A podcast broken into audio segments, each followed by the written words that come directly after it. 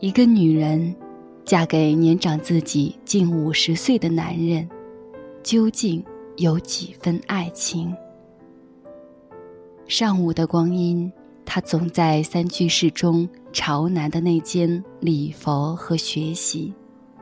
客厅挂着莲花灯，灯轴上放着大悲咒、九华山、五台山这样的光盘。此时，她是。庙会居士，桌上一本二十四年前的定价一块六的汉曹全碑，还有一些平时很少见到的老电影影碟，蝴蝶的姊妹花，周旋的夜店，赵丹和秦怡的遥远的爱，阮玲玉的十万苍生之类。彼时，他是胡有松。蝴蝶的女儿，李宗仁的第三位，也是最后一位太太。她写过一本轰动一时的传记《我与李宗仁极不寻常的最后三年》。在他的房间里，时光仿佛逆转了半个世纪。他说：“没有这些精神寄托，快四十年。”一个人，还不得疯了？他身世蹊跷。一九三九年，蝴蝶已经嫁给潘有生四年，却生下了并不是潘有生骨肉的他，取名若梅，随了蝴蝶的本性。全民影后不仅堂而皇之的把他带在身边。甚至丝毫没有影响自己与潘有生的恩爱，于是好事的看客猜想，这个私生女的生父必然非同寻常，难道是戴笠？蝴蝶极力否认，甚至对年幼的他说：“谁要问你，你就说有妈妈，不要提爸爸。”于是，他也竭力撇清和戴笠的关系。他说：“蝴蝶一九四五年到了重庆以后和戴笠认识，第二年才和他同居。那时我已八岁。虽然时间和逻辑都不对，却有人分别拿出他和戴笠的照片，尤其是两人晚年的留影，那眉宇间的神气。”不必赘述，就好像把梅兰芳与杜近芳的照片摆在一处，说不像都难。有时候看似合情合理的，并非真相；貌若荒谬的，或许更接近事实。童年时，她的漂亮衣服和五光十色的干妈一样多。小小的他经常跟着各色干妈混迹在交际场。他说：“我的干妈很多，一个星期去这儿，另一个星期又给我接到那儿，再一个星期又上南京了。他们凑在一起打牌呀、跳舞啊，我就在旁边这么一坐，看着。”他神往的说着，好像在怀念一个遥远。而又绮丽的梦。即便到了晚年，面对记者的采访，他依然骄傲地展示那些昂贵的派头，以及和同龄孩子相比更多的华服。出入会坐高级小轿车，比寻常人见过更大的世面。他小心翼翼地藏起那段被抛弃的惨淡经历。恍若他们从未曾在他的生命当中发生过。或许，每一个被深深伤害的人，都有一颗特别脆弱而自尊的心。胡若梅不愿承认的事实是，她根本没有家。从小，她就住在酒店的长包房里。母亲忙于拍戏，两三个月才回来见他一面。妈妈不在的日子里，他经常坐在酒店的大堂等待，因为母亲对于他总是突然间一睁眼回来了，就是这样意外的感觉。没有被母亲亲密照料过，没有小伙伴肆意玩耍，他的童年抛却那些刻意描绘的灿烂，只剩下孤独与苍白。六岁，他染上湿疹。医生建议去气候干燥的北京定居，于是蝴蝶委托军阀张宗昌的姨太太沈文芝带着他去北京。妈妈对他说：“若梅，以后妈妈会很忙，没有时间照看你了。过两天你就跟沈阿姨去北平吧。以后，沈阿姨就是你的妈妈。”对于从记事起就常常独自待在酒店的他，这并不意外。他本能地问妈妈什么时候来接自己，妈妈却不敢再抬头，而是慌乱地掩饰着自己的神态。转头的时候，眼泪却落在了胸前的白旗袍上。据说，一九五一年，蝴蝶回来接他，养母提出一大笔费用，蝴蝶无法满足，连孩子面也没有见到，只好将一个装满首饰的夹子交给养母，叮嘱一定要让若梅上大学。六岁之后，他再也没有见过妈妈。陪伴他的只有丝毫不爱他的养母，那箱首饰很快便被昔日的姨太太挥霍殆尽。一个孩子的命运从此被彻底改写。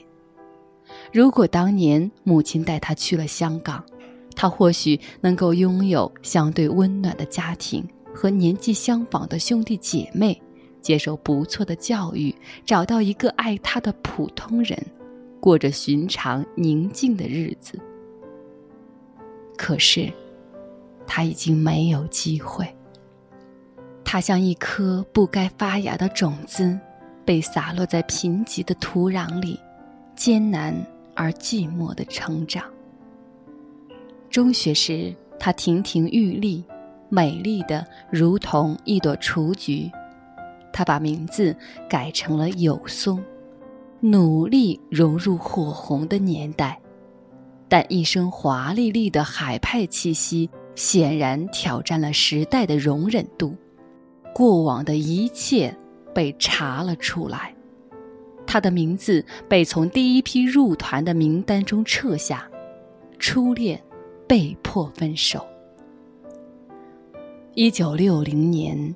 他就是一株孤寂的花朵，在沉默中看着青春渐行渐远。只是沉浸在失恋痛苦中的他，并不知道，人生最大的转折，即将在冥冥中展开。一九六五年，旅居美国多年的李宗仁返回国内。这位曾经的国民党代总统的回归，成为当时具有重大象征意义的事件。那时他正在通县医疗队劳动，第一次从广播里听到了李宗仁的名字，待遇高的让他惊讶。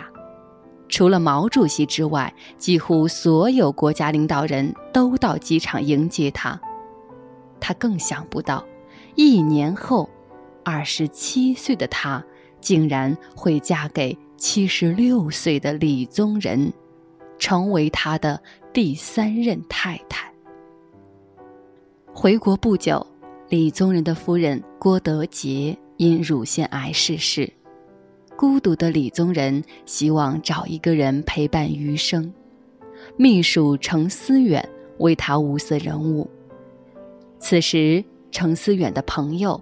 曾经给蝴蝶改过剧本的翻译家张成仁想到了他，他所在医院的领导把他叫去谈话。你不是觉得医院太累吗？他说：“是啊，待遇又低。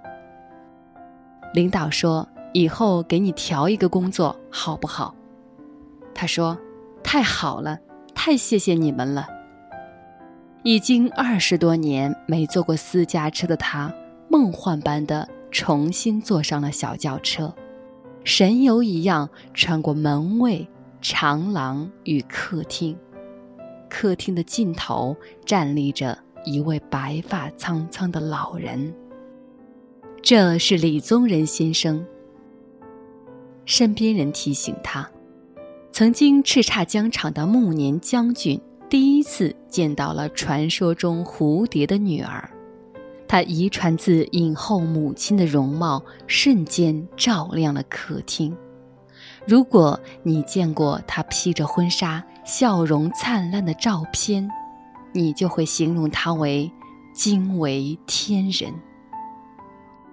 六次见面之后，李宗仁开门见山说：“我们俩的事情已经通过国管局汇报给周总理，总理说只要你同意，就让我们名正言顺地办理结婚手续。”小胡姑娘，你看这件事情，我们就这样确定下来吧。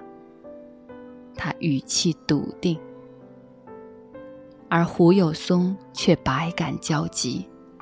他想到了自己不如意的工作，想到了冷漠空洞的家，想到了流云一样飘渺的未来，还想到如果答应了，自己的命运毫无疑问将被改写。当然，他也想到了如何与一个大自己四十九岁的老人共同生活。后来，他很实在的承认：“没想爱情不爱情，那么大岁数谈什么爱情啊？我就是觉得我去了，我就是主人了。你看王昭君、文成公主、杨贵妃，人家怎么样？我不就是现代版的一个例子吗？”我没考虑以后，没有丝毫的矫饰和辩解。她承认，她嫁给他最初的目的就是为了改善际遇，改变命运。至于以后，或许是日久生情的结果。一九六六年七月二十六日，二十七岁的他和七十六岁的李宗仁在北京李宗仁公馆。举行了婚礼。当司仪给夫妻俩戴上新郎新娘的胸花时，他的心突然揪了起来。他一下子觉得自己怎么到了这种地步？他借口醉酒，独自跑回楼上的卧室，泪如泉涌。这是他的归宿吗？今后他怎么办？这个七十六岁的老人。还有多少时日？或许他已不在，而他还不到四十岁，甚至身边躺着这样一个爷爷般的丈夫，是多么的别扭、无奈。青春对于他，还没来得及开启，便早早的落了幕。不到三十岁，他便靠着安眠药才能入睡。十八新娘八十郎，苍苍白发对红妆。鸳鸯被里成双叶，一树梨花压海棠。他明白，久已没了退路，这段梨花伴海棠的婚姻必须继续下去。好在李宗仁对她异常宠爱，这爱中包含了男人对女人的怜惜，祖孙般的宠溺，还有暮年人对青春的追忆。他睡在他自己的卧室，李宗仁每天夜里要从自己的卧室轻手轻脚地溜到他身边，看着他年轻的脸庞，摸摸他的额头。替他掖好被子。一贯神经衰弱的他烦了，跟李宗仁说：“以后不要半夜来吵。”李宗仁笑着答应。他果然没有再听到他的动静。原来李宗仁从此便光脚不穿鞋，生怕响动吵醒他。有一次，他肚子疼，李宗仁告诉他吃四两南瓜子可以消痛。他说：“四两，那怎么吃得下去？”李宗仁微笑不语。第二天早上，他睁开惺忪的眼。一盘整整齐齐的瓜子仁放在床头，李宗仁说：“若梅啊，我把瓜子都给你刻出来了，你就这么吃吧。”他的眼泪一下子涌了出来。原先的那些无奈和顾忌，慢慢被李宗仁用细心和关爱融化。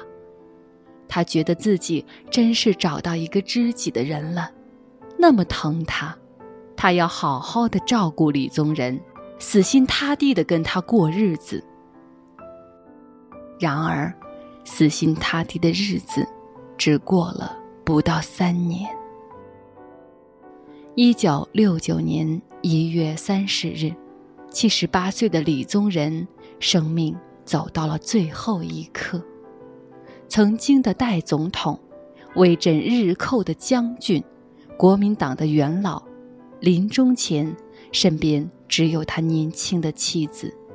无数次被采访，他唯一不愿说的就是李宗仁辞世的细节，那可能是他人生中最哀痛、无助的时刻。唯一真心爱护他、给他温暖的人即将离去，他的手逐渐冰冷。浑浊的眼神慢慢暗淡。他或许去了天堂，而自己却留在了复杂莫测的现实世界。心中的凄迷、孤苦、忐忑、感伤，岂止一个“痛”字？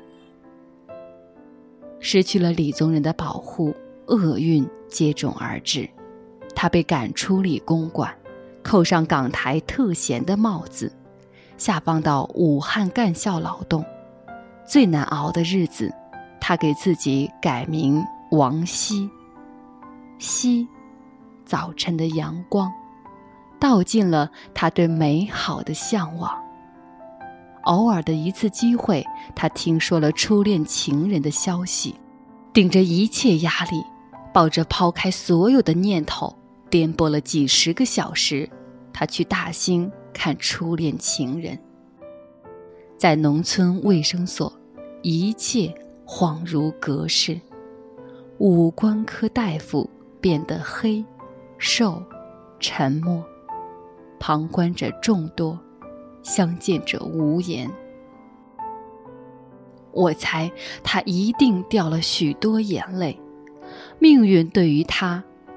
真的像那个神经质的养母，漠然地看着他跌倒、挣扎、坚持、妥协，却绝少露出一丝笑脸。两人默默的见面，默默的分开。李宗仁的遗产被他上交国库，在周总理的批示下，他继承了郭德洁的遗物。余下的岁月。他把李宗仁留下的物品捐赠给中国历史档案馆、广西李宗仁官邸和山东台儿庄史料馆。距离史料馆不远的地方，政府为他建了一栋别墅，邀请他出任李宗仁史料馆的名誉馆长。对于这个给了他短暂慰藉的男子，他回报了余生的光阴、心力和怀念。一九八九年，八十一岁的蝴蝶在温哥华病逝。几年后，他才得知母亲去世的消息。他不知道妈妈老年时的样子，他不知道妈妈是否思念过六岁便没再见过面的自己。他更不知道，在蝴蝶飞走的那一刻，妈妈是否想到了。他这个遥远的女儿。二零零八年十一月二十五日下午六时，他去世了，六十九岁，没有子女。有人让他总结自己的一生，他只说了四个字：一声叹息。当年那场婚姻曾经引起轩然大波，许多人指责他爱慕虚荣，甚至包括蝴蝶女儿的身份都是伪造。只是一个女人嫁给比自己大近五十岁的男人。又有多少是因为爱情？不爱他苍老的容颜，他就有罪吗？他承认自己首先憧憬的是扭转际遇，然后才是感情。他承认自己爱的不是他苍老的容颜，而是苍老容颜下隐藏的改变他命运的力量。这很可耻吗？那些年龄悬殊的婚姻，有几成属于普通人？街头的老爷爷、老婆婆那么多，为什么没有年轻男女去热爱？一树梨花压海棠，海棠清楚，梨花也不糊涂。行将就木的人，有几分道理想不通？